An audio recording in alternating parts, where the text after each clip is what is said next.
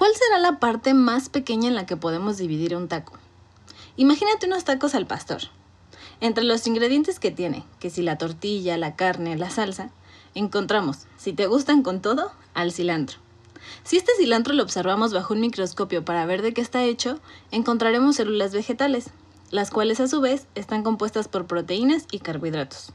Estas moléculas pueden ser divididas también en elementos como el carbono u oxígeno, los cuales están formados por átomos. Entonces, ¿será que la parte más pequeña en la que se puede dividir un taco es en los átomos que lo componen? Pues, te sorprenda o no, los átomos están hechos de partículas aún más chiquitas y llenas de energía. Hola, soy Valeria Calzón Sin Rabel de Colectivo Motus y hoy les hablaré sobre las partículas subatómicas y su uso en la generación de soles artificiales como alternativa a los combustibles fósiles.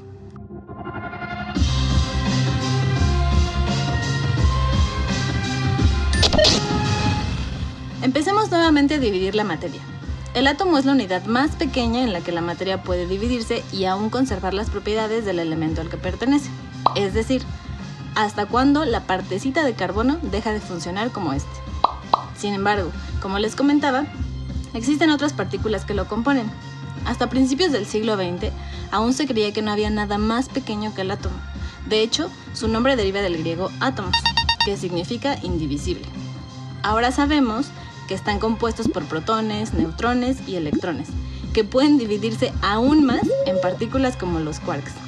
Aquí es donde empieza una clasificación de las partículas en dos, las partículas de fuerza, los bosones, y las partículas de materia, los quarks y leptones.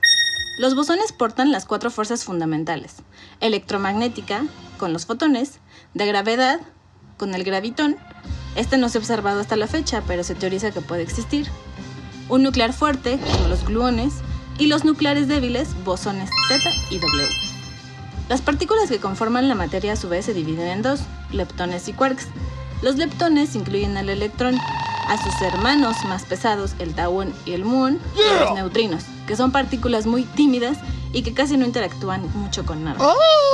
Respecto a los quarks, encontramos seis tipos: up, down, charm, strange, top y bottom y pueden unirse entre ellos mediante gluones. A las partículas que resultan de esta unión se les conoce como hadrones. Un ejemplo son los protones y neutrones que están conformados ambos por tres quarks. Pero, ¿cómo nos consta que estas partículas existen?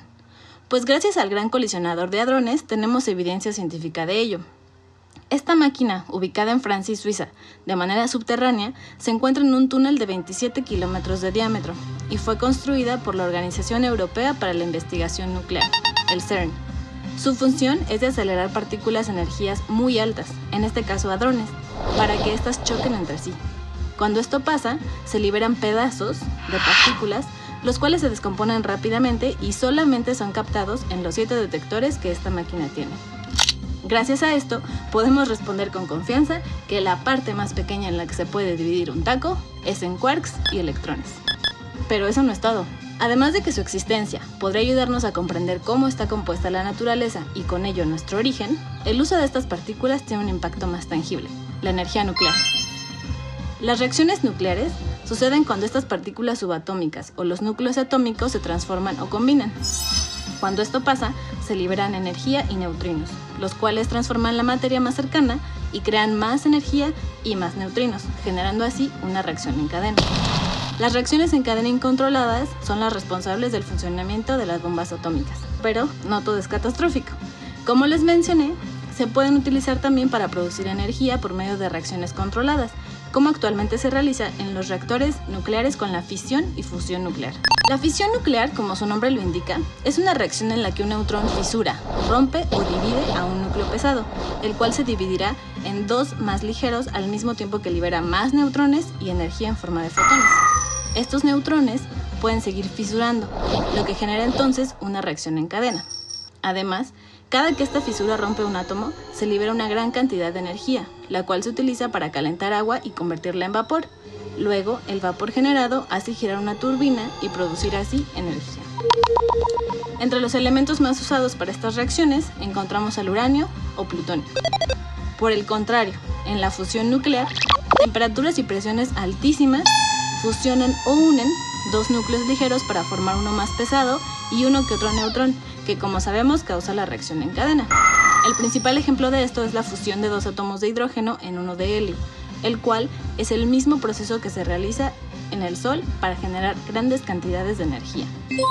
Cada segundo, nuestro Sol convierte 564 millones de toneladas de hidrógeno en 560 millones de toneladas de helio. Esto pues libera 4 millones de toneladas de energía solar y una parte de ellas es la que nos llega y nos permite vivir en la Tierra.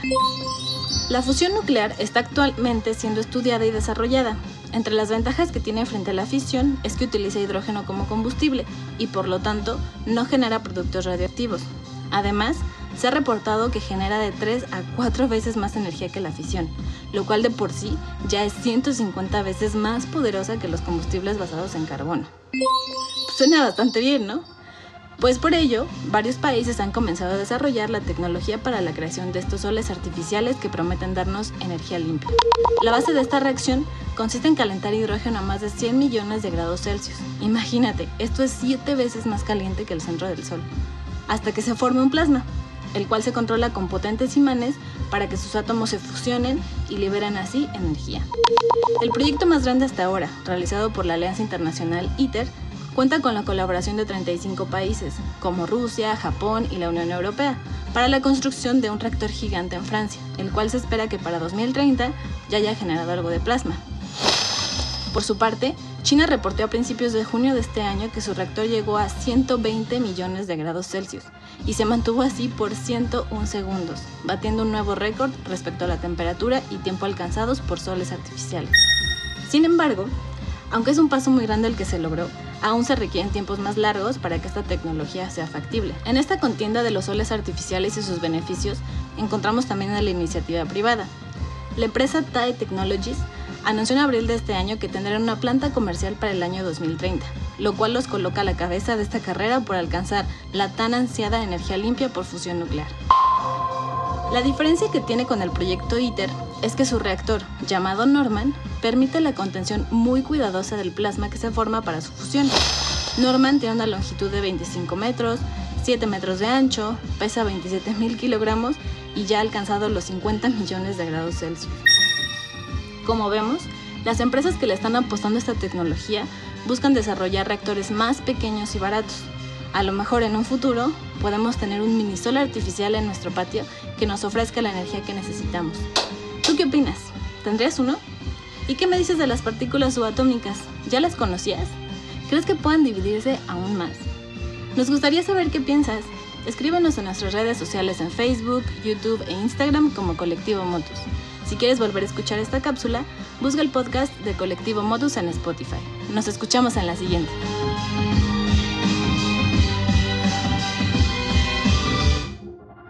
Motus.